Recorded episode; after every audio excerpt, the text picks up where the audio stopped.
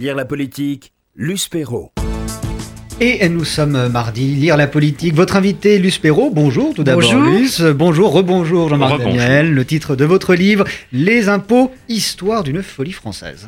Oui, alors je vais présenter en quelques mots euh, notre invité. Euh, Jean-Marc Daniel, vous êtes professeur à l'ESCP Europe à vous exercez à Paris, mais c'est une école européenne avec des campus un peu partout en Europe. Euh, vous êtes auteur de nombreux ouvrages d'économie, tous très pédagogiques. Vous essayez de nous éclairer sur une science que certains contestent d'ailleurs en disant que ce n'est pas une science. Enfin, il y a des débats qui ont été virulents l'an passé sur ce, sujet. Et vous publiez là, ces jours-ci, chez Talendier, un livre très drôle, plein d'humour, sur les impôts. Rien que pour ça, vous, je dois dire, vous méritez une médaille, parce que quand on parle d'impôts, les Français font plutôt la grimace et grincent des dents. Alors, On raconte- rit jaune à cause des impôts, mais on rit quelque part. on peut en rire. Ben là, vous en, vous nous faites rire. Moi, j'ai ri tout au long de la lecture de ce livre en me disant c'est pas possible, mais quelle imagination ont nos gouvernants. Alors, la France, c'est les Français et les impôts, c'est quand même une histoire qui date de très très très longtemps. Ça remonte à des siècles. hein. Euh, L'ancien régime n'était pas meilleur que la République. Non, non, il a fallu très rapidement pour tous les États trouver des recettes. Ce qui est important dans l'histoire de la fiscalité, sans remonter jusqu'à la plus haute antiquité, c'est le moment où les États se disent que la meilleure façon de se procurer des ressources, c'est pas de euh, rançonner les vaincus après une guerre, c'est de rançonner son propre peuple. C'est-à-dire que pendant très longtemps, on a fait la guerre pour aller piquer le trésor des, voisins et en se disant, bon, comme ça, euh, les gens seront contents, il y a un côté euh, quasiment sportif dans la guerre, on se bat, on se combat, on se détruit, on s'autodétruit. Mais et puis finit par récupérer le trésor du vaincu. C'est Vae Victis, la formule célèbre des Gaulois quand ils réussissent à, à- à atteindre Rome. Et puis à partir de la fin du Moyen Âge, le- en France c'est Charles VII, mais en Angleterre c'est la dynastie des Plantagenets à partir de Jean Santerre. Enfin, toute cette période-là, ils s'aperçoivent que finalement, euh, d'abord, assez souvent, leur propre population est plus riche que euh, les voisins, donc euh, le véritable source de revenus est plutôt dans leur propre population. Ensuite, on peut la rançonner de façon régulière et de façon moins aléatoire, parce qu'une guerre, on peut la perdre, alors que euh, le, le- la captation... Les citoyens, c'est du sûr. Ils, ils sont là et la captation de la richesse d'une partie des citoyens, c'est à peu près garanti. Et donc à partir de là se met en place une fiscalité avec effectivement alors une imagination qui peut être euh, délirante. Fertile. Oui, oui, dé- dé- délirante. Je, je, enfin, il y, a- il y a toute une littérature sur les impôts bizarres. euh, donc euh, en Russie, il y avait des impôts sur la barbe. Enfin, à chaque fois, il y avait, il y avait un objectif. Oui, nous ne sommes pas une, euh, nous sommes une exception sur le matraquage fiscal et sur la, la longévité de nos rapports à l'impôt. Mais enfin, il faut bien dire que dans le monde entier, les impôts. Oui, absolument. Notre grande caractéristique, c'est qu'on a un État qui est important, c'est-à-dire il y a une construction de la France autour de l'État, autour d'une dynastie d'abord et ensuite autour de la Et République. l'État-nation, il il faut les moyens. Et, et il faut des moyens. Et ensuite, on a des dépenses militaires assez souvent. Enfin, la France a l'avantage d'avoir tout le temps la première armée du monde, la meilleure armée du monde. Alors, assez souvent, ça se termine par l'arrivée des armées étrangères à Paris. Donc, après, on a une vraie diplomatie. En revanche, on a la meilleure diplomatie qui nous permet effectivement de réparer les dégâts des aléas de la guerre. Alors, on va revenir un peu à l'histoire contemporaine. Finalement, c'est dès la deuxième partie du XXe siècle, avec le, le mouvement Poujade en 1953, c'est bien ça? Oui. Euh, C'est un mouvement populiste, euh, c'est une sorte de révolte, une jacquerie contre les impôts. Oui, pourquoi j'ai fait commencer ma, ma- ma vision moderne à cette période-là? Parce qu'il y, y a trois événements importants à mon avis. Le premier, c'est que simultanément à la, la- la montée en puissance de la contestation, il y a la mise en place d'un nouvel impôt qui va être l'impôt qui va structurer notre fiscalité, qui est la TVA. Ce qui est intéressant d'ailleurs, c'est que euh, c'est Mendes France qui, qui supervise l'opération montée en puissance de la TVA. Et quand on décide d'expérimenter, on se met d'accord pour le faire en Algérie, ce qui fait que le premier pays où a été implantée la TVA, c'est L'expérience. L'expérience, c'est l'Algérie, mais l'Algérie en tant que département français. Donc la TVA est un impôt euh, imaginé par des Français, mais qui a commencé en Algérie. Et donc euh, cet impôt, effectivement, va provoquer un certain nombre de réactions, euh, et sa montée en puissance va être euh, assez lente, mais c'est quand même un impôt qui est devenu l'impôt essentiel déterminant de notre fiscalité.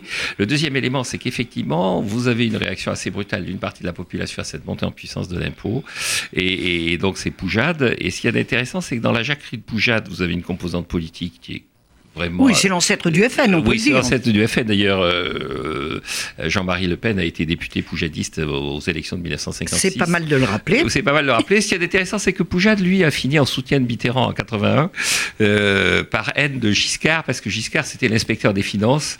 Et donc, il a appelé à voter pour Mitterrand, non pas parce qu'il partageait ses idées, mais pour euh, voter contre euh, l'inspecteur des finances qui avait été à la tête de la rue de Rivoli.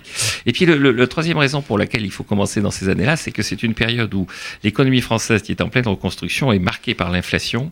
Et donc, on va essayer Bah, de il savoir... fallait réparer les dégâts de la guerre. Voilà, absolument. Mais il va falloir comment, voir comment est-ce que la fiscalité peut être mise à la disposition du combat contre l'inflation. Donc on a un nouvel impôt, une population qui est Qui renacle. qui renacle, et une composante économique qui est l'inflation qui va conduire le ministre d'ailleurs qui arrive au travers de Giscard en 58 à réfléchir un peu comment aménager la fiscalité par rapport à ça. Mais euh, les impôts, il en faut bien quand même pour faire tourner l'État. Ah, On a en une république qui, qui tient son rang. Oui, oui, il, il- il en faut des impôts, mais je rappelle dans le livre, et c'est- Jean-Jacques Rousseau, donc c'est pas qui s'appuie sur une citation de Jean Baudin, mais euh, Jean-Jacques Rousseau rappelle à plusieurs reprises, il rappelle ça dans le discours sur l'économie politique, et puis il, il le rappelle aussi dans la lettre à d'Alembert, commentant la vie à Genève, il dit impôt et imposteur, c'est le même mot. Et il dit l'accent circonflexe sur impôt, c'est le S de l'imposteur. Et il dit pourquoi? Il dit parce que l'imposteur, au début, c'est celui qui imagine les impôts. Et assez vite, pour la population, c'est un menteur. Parce que c'est quelqu'un qui va prétendre récupérer une partie de l'argent de la population pour rendre des services à la population. Mais c'est vrai aussi. C'est vrai aussi. Sauf que, alors, Rousseau Bah, ah, dit. quand même, euh, les, les routes, euh, les autoroutes. Voilà, euh, voilà. C'est le grand enjeu. Les, C'est le- les- les hôpitaux, de Dieu sait que, que ça provoque tellement de, de protestations quand on n'a pas de place à l'hôpital. Et Enfin, voilà, c'est le grand enjeu de la L'école. Oui, l'éducation, même si ça publique. fonctionne pas très bien. Oui. C'est dans la gestion publique, c'est est-ce que la gestion publique est à la hauteur des attentes de la population? C'est-à-dire l'impôt, c'est une façon d'acheter des services publics. Est-ce que c'est le bon prix C'est-à-dire est-ce que l'impôt n'est pas trop cher par rapport aux Voilà, services le- rendus Et est-ce que c'est véritablement Rapport qualité-prix. voilà. Et est-ce que c'est véritablement ces services qu'attend la population? Alors bon, le principe normalement de la démocratie, c'est pas de taxation sans représentation. C'est-à-dire que normalement, le Parlement est là pour vérifier que l'intérêt de la population est respecté. Mais on voit bien qu'il y a en permanence des contestations, des remises en cause. Pour finir avec Rousseau, et c'est un peu dans l'actualité, à la fin de son analyse du budget, il dit en fait que les dépenses publiques, ça sert à faire vivre des fainéants du travail des hommes utiles. Alors, le mot fainéant est un mot qu'on a retrouvé dans l'actualité. Je ne sais pas si notre président de la République, qui est un fin On peut lettré, créditer d'avoir lu Rousseau. voilà, euh, faisait allusion à Rousseau. Il a dit non, non, pas du tout. Les fainéants, c'est Sarkozy et Hollande. Mais quelque part, à mon fort intérieur, je suis persuadé que notre président de la République, qui est un fin philosophe, c'est ce de son Rousseau. cerveau. Oui, c'est ça, peut-être, oui. Alors, on va revenir à l'imagination quand même des différents régimes et des différents gouvernements, parce qu'elle n'a pas de limite hein, pour les impôts. Alors, la TVA, déjà, c'est quoi? Et Alors, ça sert à quoi? Euh, La, la TVA, c'est un impôt indirect. L'idée, c'était effectivement que les, les- les- les impôts précédents, qui étaient des impôts sur le chiffre d'affaires, euh, faisaient qu'on on payait plusieurs fois euh, le même impôt en réalité. À chaque fois qu'on payait sur un prix, comme dans un prix, il y a, il y a- il y a aussi le prix des fournisseurs. On, Bien sûr. il y avait une accumulation d'impôts qui faisait que euh, il y avait une forme d'excès et d'injustice et que plus il y avait dans la chaîne de distribution d'intervenants, plus le produit était taxé. Alors que c'était un peu un hasard d'organisation qu'il y ait autant de chaînes, dans le- autant de membres dans la chaîne des, des intervenants et dans la chaîne conduisant à la mise sur le marché. Donc c'est de dire on va prendre un impôt juste sur ce qu'on appelle la valeur ajoutée, c'est-à-dire la véritable contribution de chaque intervenant à la création de richesse. En C'est assez juste. c'est assez juste. Et d'ailleurs, c'est un impôt qui a eu énormément de succès, puisque pratiquement tous les pays maintenant ont une TVA, euh, peu ou prou. Et en tout cas, en- dans l'Union européenne, c'est l'impôt de référence. C'est-à-dire, euh, depuis 1968, tous les pays membres de l'Union européenne ont, une TVA, TVA. ont une TVA, et, et c'est même un Un impôt. taux plus ou moins invariable. Voilà, mais c'est c'est un, un impôt qui est un peu géré au niveau centralisé bruxellois, puisque euh, chacun choisit son taux, mais dans une fourchette. C'est-à-dire, on ne peut pas être au-delà d'un certain type euh, Ni, en- ni au-delà, ni en ni dessous. deçà d'un certain. Et souvenez-vous quand euh, Jacques Chirac voulait euh, baisser l'impôt sur Hum. la restauration, il fallait euh, l'accord de Bruxelles, donc il n'y est pas arrivé. Et Sarkozy, pour montrer que lui, il était en, À rouler des mécaniques. à rouler des mécaniques et qu'il était capable d'obtenir que son prédécesseur n'a pas obtenu, avait réussi à convaincre Bruxelles d'accepter la baisse de l'impôt de la TVA sur la restauration. Et donc cet impôt que plus personne ne conteste, qui est un exemple, c'est à Mendès France que nous le devons. Alors nous le devons à Mendès, France et on en doit sa généralisation à Michel Debré, qui était le ministre des Finances euh, de, de, Gaulle. de De Gaulle après 1965. Et alors dans, dans le livre, je cite, parce que à, à, chaque fois que vous avez un impôt, vous avez une espèce de production euh, de jargon, une production intellectuelle euh, de Bercy. Comme je dis, souvent dans les réformes fiscales qui sont annoncées comme devant créer des emplois, elles ne créent d'emplois que de juristes, de conseillers fiscaux et dans la vie réelle, ça crée assez peu d'emplois. Mais alors dans la, chicane, dans le, la capacité à générer des contentieux, ça en crée pas mal. Et alors je cite un extrait de la loi de finances pour 67 sur le passage de la TVA, de, de la taxe sur le chiffre d'affaires à la TVA dans le cinéma. Alors c'est absolument délirant. Donc suivant le nombre de places qu'il y a, suivant le type de film, suivant l'heure, enfin c'est l'heure, la salle. Alors qu'on pourrait penser que voilà on supprime la taxe et on met la TVA, pas du tout. C'est donc euh, et, et, donc euh, plus c'est complexe, plus ça leur, leur plaît euh, finalement. Plus ça leur plaît, oui absolument. Mais ça, c'est quand même pas les gouvernements, ça, c'est quand même beaucoup l'administration qui complexifie les choses. Oui, je pense que dans cette affaire de complication, il y a, il y a, il y a trois éléments qui concourent. Donc, il y a effectivement l'administration, et l'administration se débrouille pour être euh, mystérieuse. On ne doit pas comprendre. On ne doit pas comprendre. Si vous avez compris ce que j'ai dit, c'est que je me suis mal exprimé. C'est quand même la devise de tous les fonctionnaires, qui était la, la, la, la, la, la formule célèbre de Greenspan, le, gouverneur de la Banque centrale américaine. Donc, il ne faut pas qu'on comprenne. D'ailleurs, quand vous regardez une loi finances, il n'y a jamais dit euh, voilà le nouveau texte de l'article temps du, code. De, il y a à l'article temps du code euh, changer et par ou et après la troisième virgule mettre un point virgule à la place du point. Et donc il faut aller se référer. En fait, tout ça est construit de façon à être extrêmement abscon et incompréhensible.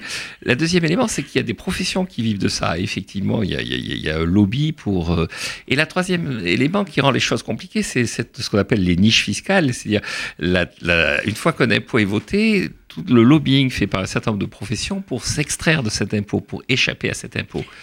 Vous parlez, vous parlez du lobbying, mais on y reviendra. La cerisette de Giscard, c'est quand même tellement joli, la cerisette. Oui, alors la cerisette, c'est l'archétype de l'impôt. Alors, c'est l'archétype de la chose où, effectivement, on, on part d'une intention, donc je le disais, un des grands éléments qui, était, qui a structuré la fiscalité au début, notamment quand Valéry Giscard d'Estaing était ministre de rue de Rivoli, c'était de lutter contre l'inflation. Et donc de trouver un moyen de lutter contre l'inflation. Alors, j'explique un peu dans le livre que les, les, les Français ont eu du mal à se dire qu'on pouvait lutter contre l'inflation par la politique monétaire. Donc, ils ont essayé de voir comment mmh. inciter les gens à ne pas trop augmenter les revenus, donc euh, à, à, ponctionner euh, de façon assez brutale les revenus qui seraient arrivés de façon très rapide et indépendamment de l'efficacité des, des, acteurs économiques. Et alors, on commence avec Jean Cerizet, qui est un haut fonctionnaire, personnage, euh, et qui, qui va essayer... Conseiller du, conseiller du président de, de la République, Valéry Giscard conseiller Giscard. Et alors, il construit un impôt sur, pour inciter les entreprises à pas augmenter trop vite les salaires, pour inciter les entreprises à se montrer modérées dans les hausses de salaire, parce que le raisonnement, ben oui, si les salaires haussent, après ça augmente les prix, donc il y, a, il y a une boucle prix-salaire qui se met en place. Et alors on part, et donc euh, j'explique dans le livre, à la fin des fins, quand on arrive au bout de la cerisette, il y a quand même quelqu'un qui dit, on a un euh, fonctionnaire, mais lambda, tout à fait banal de la rue de Rivoli, qui dit, écoutez, voilà, on vient d'expertiser tout ça, maintenant il n'y a plus que trois personnes qui vont la payer, la cerisette. Est-ce que c'est vraiment indispensable de continuer à faire voter un article de loi de finances pour trois personnes? On pourrait peut-être aller négocier avec elles directement et s'entendre avec elle. C'est une histoire très réjouissante. Alors, il y a aussi une autre histoire euh, moins réjouissante parce que ça, je ne pense pas que ça a vraiment été, euh, que les recettes ont été destinées à ceux pour lesquels elle était vraiment voté, c'est la vignette pour les vieux. Oui, alors pareil, c'est pareil. C'est-à-dire vous avez vous avez une forme de légitimité qui apparaît euh, dans les euh, dans la création des impôts. Normalement en France, les impôts ne sont pas affectés. C'est-à-dire il y a une caisse commune, on, on, on, prend, on met dans une caisse et ensuite on redistribue. Et alors de temps en temps, on fait des impôts pour euh, aider ou telle ou telle catégorie. Et donc dans les années 50, c'était Monsieur Ramadier qui était ministre des Finances. Et donc il lance ce qu'on appelle la, la, la, la vignette pour euh, donc euh, donc c'est un impôt sur l'automobile dont la, la, la, recette dont le produit doit être affecté au financement de l'AVTS, l'allocation pour les vieux travailleurs salariés. Et alors euh, et donc alors après effectivement il y a eu tout un tas de, de, de dérivatifs, tout un tas de tuyaux pour ne pas la supprimer. et elle a, elle a continué et elle a continué à vivre alors que la VTS était financée d'une autre façon. Euh, le canard enchaîné à une certaine époque disait ça sert à un seul vieux qui est d'assaut puisque une partie de la vignette effectivement, Marcel, Marcel Dassault servait, avait été affecté au budget de la défense. Donc bon, et alors à la fin, pour se débarrasser de la vignette, l'État a décidé de décentraliser la vignette. Et donc, elle a été confiée au département. Et alors, de nouveaux drames, c'est-à-dire qu'il y a des départements qui se sont mis à faire du dumping fiscal sur la vignette. Le département de la Marne, par exemple, ah bah oui, vignette les, très très les basse. taxis étaient tous. Tout le monde, voilà, tout- tous les véhicules utilitaires, tous les véhicules d'entreprise étaient immatriculés dans la Marne. Et alors, euh, donc, bronca des conseillers généraux et. euh, et alors, euh, c'est une des rares fois où ça s'est passé comme ça, parce que ils sont allés voir à la fin euh, Laurent Fabius, devenu, redevenu ministre de, l'économie et des finances, à l'époque où Lionel Jospin était Premier ministre. Et donc, ils s'attendaient à ce qu'ils mettent un un plancher, un niveau minimum de vignette, une forme d'harmonisation dans la vignette. Et euh, il y a quelqu'un qui suggère dans la réunion, alors Fabius, la façon d'harmoniser, c'est de la supprimer. Comme ça, tout le monde sera traité de la même façon. Alors tout le monde pensait que c'était une plaisanterie, et Fabius a dit pourquoi pas? Et donc euh, la vignette est morte après avoir euh, suscité euh, l'espoir des vieux qui n'en ont pas vu grand-chose, lire des contribuables qui eux ont beaucoup payé, et des rivalités dans les départements assez violentes. Alors, il y a la, CSG, ça c'est une invention de Rocard. Alors c'est une invention. C'est ah l'impôt oui. moderne, nous dit-on. Oui, oui, absolument. Ce qui est intéressant avec la CSG, c'est d'abord, on ne sait pas sur le plan juridique très bien si c'est un impôt, une cotisation. Donc, euh, ça permet de nourrir beaucoup de travaux juridiques. Il faut aussi nourrir nos juristes. Mais euh, fondamentalement, l'idée au départ était assez simple c'est de créer un impôt qui était un impôt, ce qu'on appelle une flat tax, un impôt euh, sur proportionnel et non plus progressif. À une époque, justement, L'inflation cessant d'être un enjeu, on pouvait revenir, on avait une visibilité des revenus qui était assez longue dans le temps et on pouvait à ce moment-là, avec un impôt proportionnel, véritablement avoir une vraie vision de ce qu'on allait récolter. Et puis en plus, ça permettait d'avoir, quand on a un taux proportionnel, d'avoir l'assiette la plus large possible. Tout le monde payait à l'époque 1,1% de son... Et, et alors depuis, alors ce qui est intéressant, c'est que tout le monde était contre. Et maintenant, tout le monde est pour. pour, tout le monde est pour. Alors de temps en temps, quand on augmente, tout le monde hurle, mais euh, tous ces gens qui ont voté la motion de censure contre Michel Rocard, qui a failli être renversé. à ce- Défendre la CSG Maintenant, maintenant. défendre la CSG avec une... Et s'y accroche. Oui, s'y accroche, heureusement qu'elle est là. Notre invité sur RCJ, Jean-Marc Daniel, Les impôts, Histoire d'une folie française, c'est publié chez Talendier. Alors, dernier impôt qui suscite euh, aussi grand débat, l'ISF, l'impôt sur la fortune. Oui, alors ce qu'il y a d'intéressant dans l'ISF, c'est l'impôt de solidarité sur la fortune, puisque là aussi, dans sa version que notre gouvernement et notre président de la République viennent de supprimer. Il avait été rétabli en 1988 et euh, Michel Rocard, qui était donc Premier ministre, quand il l'avait présenté, avait dit qu'il ne s'agit pas de faire une revanche sur les riches, mais d'associer les riches euh, sous forme de solidarité à la création du RMI, qui est devenu par la suite le, RSA. Et alors après, c'est devenu euh, psychodrame à la française, et maintenant il y a des gens qui le regrettent parce qu'on peut plus le frauder. Une des grandes caractéristiques d'un impôt, c'est qu'on peut le frauder. Quand vous supprimez un impôt, il y a tout un réseau d'optimisation de fraude qui disparaît, et donc euh, il va y avoir des nostalgiques de l'ISF. Alors, les réformes de Macron, sur la suppression de la taxe d'habitation, euh, Je crois qu'il là, vous ne l'abordez pas dans le livre, mais quand non, même, non, on- non, parce que il faut, qu'on en parle un petit ouais, peu. voilà, oui, j'ai écrit Je vois le temps passer. Oui, je- oui. Non, y, y il y a trois réformes importantes dans ce que fait Macron. Il y a une réforme de ce que- ce qu'il appelle les premiers de cordée, c'est-à-dire la suppression de l'ISF et euh, le prélèvement forfaitaire unique sur les revenus du capital. Il y a cette idée que effectivement les gens qui retirent un revenu du capital ont pris en amont des risques, ils ont contribué à la dynamique économique et donc il faut à la fois une euh, une imposition très très lisible, très claire et pas confiscatoire. Il faut maintenir cette incitation à investir. La deuxième autre réforme, c'est le basculement des cotisations sociales vers la CSG, avec un calcul qui était très précis, puisque c'est pas de 1% ni de 2% qu'on augmente la CSG, c'est de 1,7%. Donc c'est pas du tout approximatif ni improvisé. Il y avait un calcul très précis derrière tout ça, mais il y avait cette idée qu'on allait frapper par la CSG les fonctionnaires et les retraités qui sont plutôt abrités et redonner une partie de l'argent aux, agents du secteur privé, aux salariés du secteur privé qui, eux, sont plus mobilisés justement dans la concurrence internationale. Donc il y avait une vraie pensée. Là maintenant, comme on n'arrête pas de promettre à toute catégorie qu'on lui compensera sa hausse de CSG, c'est assez difficile à...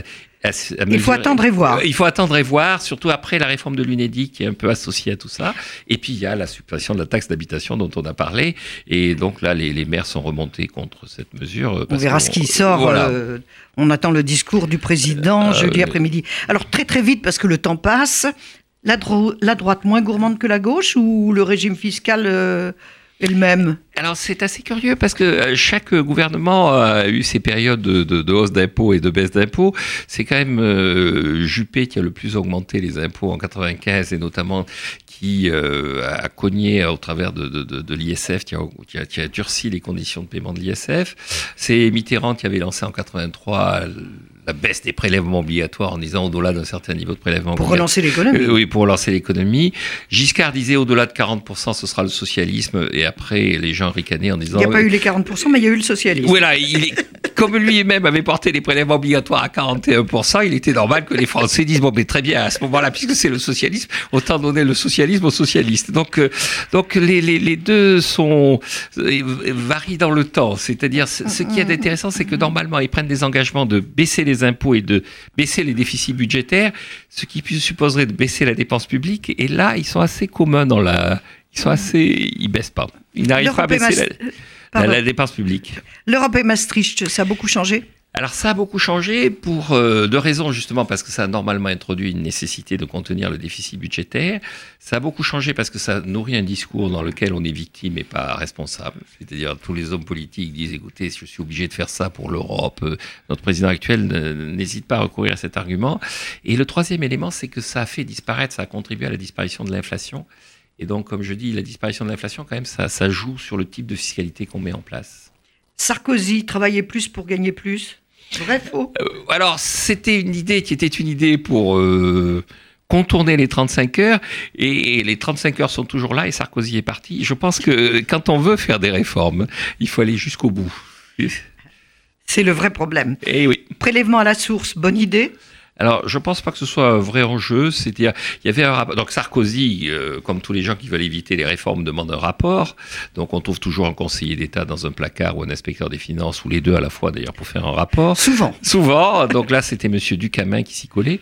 Et, et, donc, il expliquait que c'était un enjeu symbolique et pas un enjeu économique. Est-ce qu'on estime qu'il faut que les, les employeurs prélèvent votre impôt ou est-ce qu'au contraire, il faut qu'on garde cette espèce de, de lien quasiment charnel à l'impôt qui, au travers soit de son chèque quand on paie encore par, oui. par tiers, soit au travers du prélèvement sur son compte où on voit tous les mois, tous les mois où on voit euh, voilà tous les mois où on voit effectivement l'opération réalisée par par les services du fisc. Alors finalement, pour résumer, est-ce que ce sont les impôts, ou plutôt toutes les tranches d'impôts qui s'accumulent, qui s'empilent, qui font cette réaction euh, presque épidermique des Français contre le, le matraquage fiscal. Je, je crois qu'il y a les deux choses. Alors il y, a, il y, a, une réaction épidermique parce que là vraiment on est arrivé à des niveaux de prélèvement très saturation, une saturation et qui est partagée en Europe. Où on, on analyse certains analysent la, la, crise catalane en disant c'est parce que les Catalans trouvent qu'ils paient oui, trop d'impôts. Madrid ne fait rien pour arranger les choses. Voilà, voilà. Le, le, vous avez eu un référendum récemment en Lombardie, en Vénétie, où le thème du référendum c'est est-ce qu'on ne paie pas trop d'impôts pour euh, entretenir euh, l'Italie du Sud. Donc, y a, y a, on est arrivé à un seuil où. Et alors, le deuxième élément en France, effectivement, c'est devenu incompréhensible. Donc, les gens, il y, y, a un côté. Euh, ils savent plus pourquoi ils, ils payent. savent plus pourquoi ils payent, ils savent pas combien ils vont payer. Euh, J'utilise la formule de, je dis, on est dans une fiscalité quantique parce que vous savez, en mécanique quantique, ou bien vous savez où vous êtes, mais vous savez pas où vous allez, ou bien vous savez où vous allez, mais vous savez pas où vous êtes. Et je crois qu'en fiscalité, on est dans cette situation. Quand vous avez réussi à comprendre ce que vous devez payer, vous savez pas ce que vous allez payer l'année prochaine, et si vous arrivez par hasard à comprendre ce que vous avez payé, ce que vous allez payer l'année prochaine, vous apercevez que vous n'aviez pas compris ce que vous deviez payer cette année. Jean-Marc Daniel, euh, on vous retrouve tous les mardis au théâtre de Poche. Absolument. Chez Philippe Tesson. Alors, c'est quoi votre show? Parce alors, je, Un le, professeur d'économie qui fait un show dans un théâtre, c'est quand même spécial. Euh, oui, alors le mardi, je raconte comment je vois effectivement les enjeux de la, la, la de l'économie française, de l'économie en général. C'est l'enjeu majeur. Oui, absolument, au travers notamment des, des, du progrès technique et tout ça. Et puis il y a des séances le mercredi où j'aborde des thèmes particuliers. Donc demain, par exemple, j'aborderai le thème de, de la dette publique. Voilà, alors n'hésitez pas, c'est un professeur d'économie. Il est pédagogue, vous l'avez bien compris, et c'est très joyeux de s'intéresser à l'économie avec lui. Je vous recommande son livre Les impôts, histoire d'une folie française. Rire à propos des impôts, sourire, c'est quand même assez rare pour, que, pour le souligner. Jean-Marc Daniel, c'est publié chez Talendier. À lire et à voir. Merci Jean-Marc Daniel Merci. d'être venu sur RCJ. Merci Luce Perrault. On vous retrouve évidemment mardi prochain.